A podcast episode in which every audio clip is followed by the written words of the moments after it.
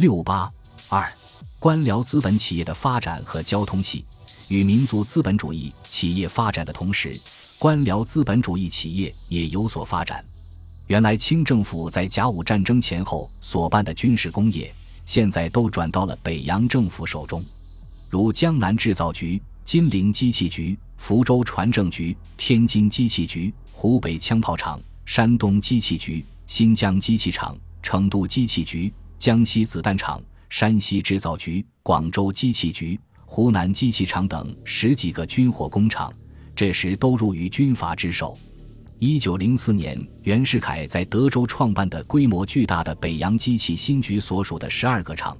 在辛亥革命后都一概成为北洋军阀制造军火的重要工厂。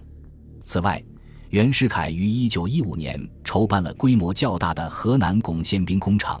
并在湖南新设了湖南兵工厂，官僚资本除继续经营各种军火工业之外，还陆续办了一些民用工业，主要是一些煤、铁矿和纺织、造纸、皮革等工业。银行也是他们投资的主要场所。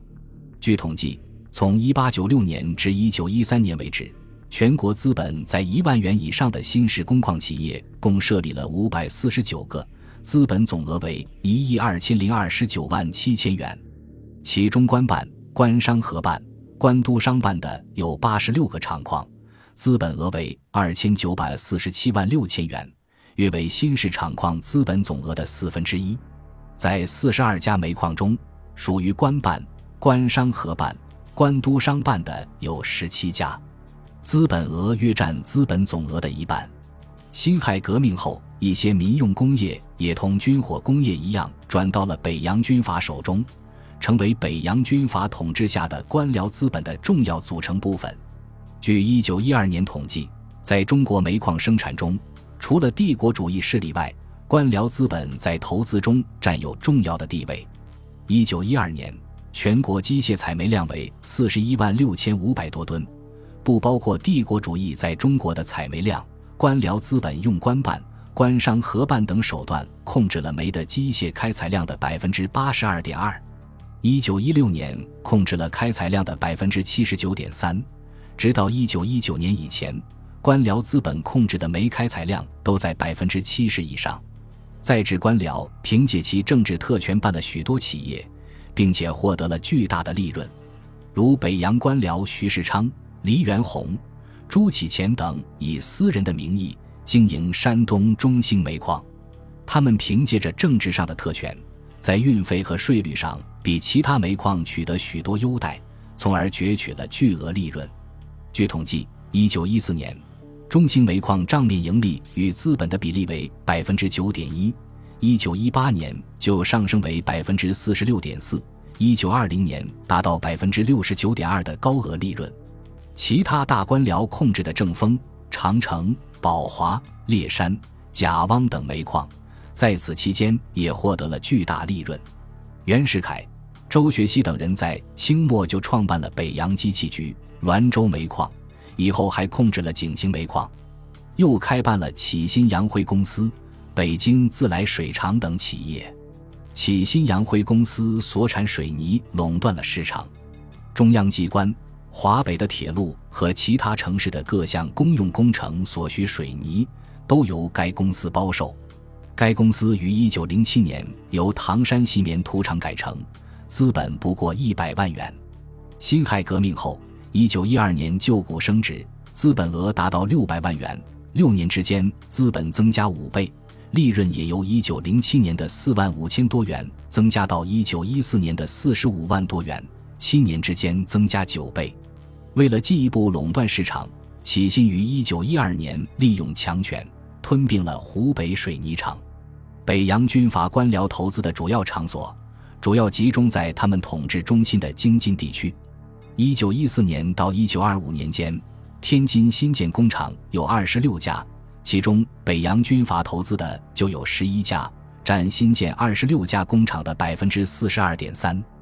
这十一家工厂的资本总额达千五百七十二万元，占二十六家资金总额二千九百二十一万元的百分之五十三点八。一九一五年开始创办的豫园纱厂，实际上是安福系军阀官僚为主体创办的。该厂董事会成员有段祺瑞、倪嗣冲、徐树铮、曹汝霖、周自齐、朱启潜、冯国璋、张勋等人。该厂全部股本二百万元，而倪嗣冲一人就有股本一百十万元。曹锟用克扣军饷、滥报军费、贪污受贿、敲诈勒索等手段搜刮来的大量财富，除了开当铺、买地产外，还投资于新式工业。一九一九年，曹锟等创办了恒源纱厂，资金四百万元，曹氏家族股份就占了八十二万元，占总资本额的五分之一强。曹氏家族还开办了直东轮船公司、罐头公司，还投资井陉煤矿、遵化兴隆铁矿等。此外，他们在保定中国交通银行分行都有约六百余万的巨额存款。曹锟家族积累的财产价值约有六千万元。曾任江西督军的李纯，把搜刮来的民脂民膏，除在天津大量购房地产外，也投资于新式企业，北京电车公司、天津裕大纱厂、龙烟铁矿和天津一个大皮革公司等企业中都有他的股票。大陆银行、北洋宝商银行、山东省工商银行、中国实业银行等，也都有几万至几十万元的股票。此外，还有许多官僚军阀在这个时期投资新式工矿企业和银行。一九一二年至一九一六年，一些主要军阀投资的工商企业共有三十七家，其中在天津的有八家，在北京的有八家，在京津附近的有五家。京津地区是北洋军阀统治的中心，所以他们的经济活动也集中在这一地区。要统计军阀的财产和投资企业股份的确切数字是很困难的，因为他们搜刮来的财富，除了供其挥霍外，还大量购买土地和房地产或存入外国银行。企业投资只是他们的一部分。为了逃避人们的视线，他们在投资和存入银行款项时，往往不用本人的姓名，而是用别名和妻子、儿女或亲信的名义。或者用某某堂的名义购买股份，因此他们在各种企业和银行中的投资就很难确切统计。据不完全统计，一些主要军阀的投资数字也是大的惊人的，如徐世昌就有一千万元，靳云鹏二千万元，梁士仪三千万元，徐树铮八百万元，倪嗣冲二千五百万元，曹锟五千万元，王占元三千万元。军阀官僚不仅投资于工商企业，也积极投资于银行、银号等金融业，主要投资场所也是京津地区。设在北京的中国交通、新华储蓄、劝业、边业、盐业、直边等银行中，都有许多军阀官僚私人投资。王克敏、李世伟、周雪溪、熊希龄等人都是中国银行的大股东。交通银行是梁士仪等交通系官僚掌握的银行，盐业银行、中孚银行、直边银行、新华储蓄银行的主要股东也大多是些军阀官僚。王克敏为中国银行总裁，直边银行董事，天津宝商银行董事。当时新成立的银行几乎都有他的股票。新华储蓄银行的大股东为梁士仪、周自齐、叶公绰。朱启潜等交通系的人物，盐业银行大股东为袁乃宽、张振芳、梁士仪、李世伟、周学熙等人。军阀官僚们不仅投资于新式银行事业，还创办了不少银号。冯国璋开办的华通银号，是以吸收自己势力范围的银钱收支及军队饷许为业务，实际上是冯家的银库。江西督军李纯开设的义兴银号。吸收当时两广军阀陆荣廷、山东督军张怀之的存款，以及田中玉、蔡成勋、何风林等督军师长的存款，仅天津分号吸收的定期存款就达八百万元，在天津银号中无出其右。此外，还有张敬尧开办的祥盛银号、海军总长刘冠雄的信富银号、王怀庆的华茂银号、王占元的日亨银号、田中玉的永裕银号等。差不多一些重要军阀都有自己开设的银号，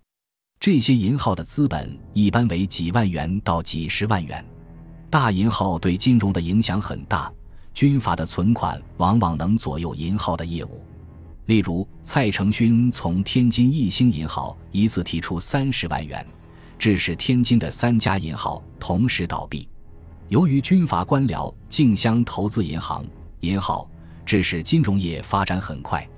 据统计，一八九六年至一九一一年间设立的银行为十七家，一九一二年至一九一六年间就有三十家，比前期增加了百分之七十六。一九一二年，银行资本总额为三千六百二十五万四千九百十九元，一九一六年为三千七百八十万零六百九十元，比一九一二年增长百分之四。一九一七年至一九二三年，银行增加更快，达到一百三十一家。一九二零年的银行资本总额达到五千一百九十八万七千零七元，比一九一二年增加了百分之四十三。据一九二五年的调查，全国华商银行数为一百四十一家，开设在北京及直隶的银行就有三十七家，占总数百分之二十六以上。军阀官僚除经营银行、银号之外，还开办信托公司、保险公司、贸易公司等。军阀官僚踊跃投资于金融事业，这同当时政府的财政政策有关。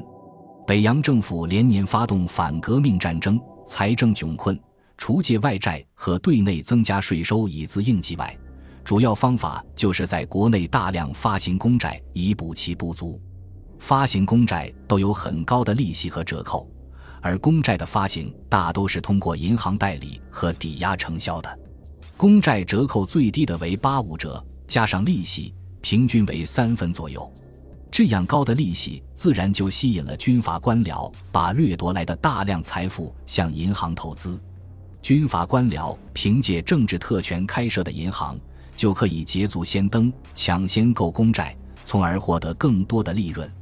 据统计，袁世凯政府于1912年至1916年发行公债实，发行额为二亿零九百五十三万元。不难想象，他们从中得到的利润该有多么巨大。本集播放完毕，感谢您的收听，喜欢请订阅加关注，主页有更多精彩内容。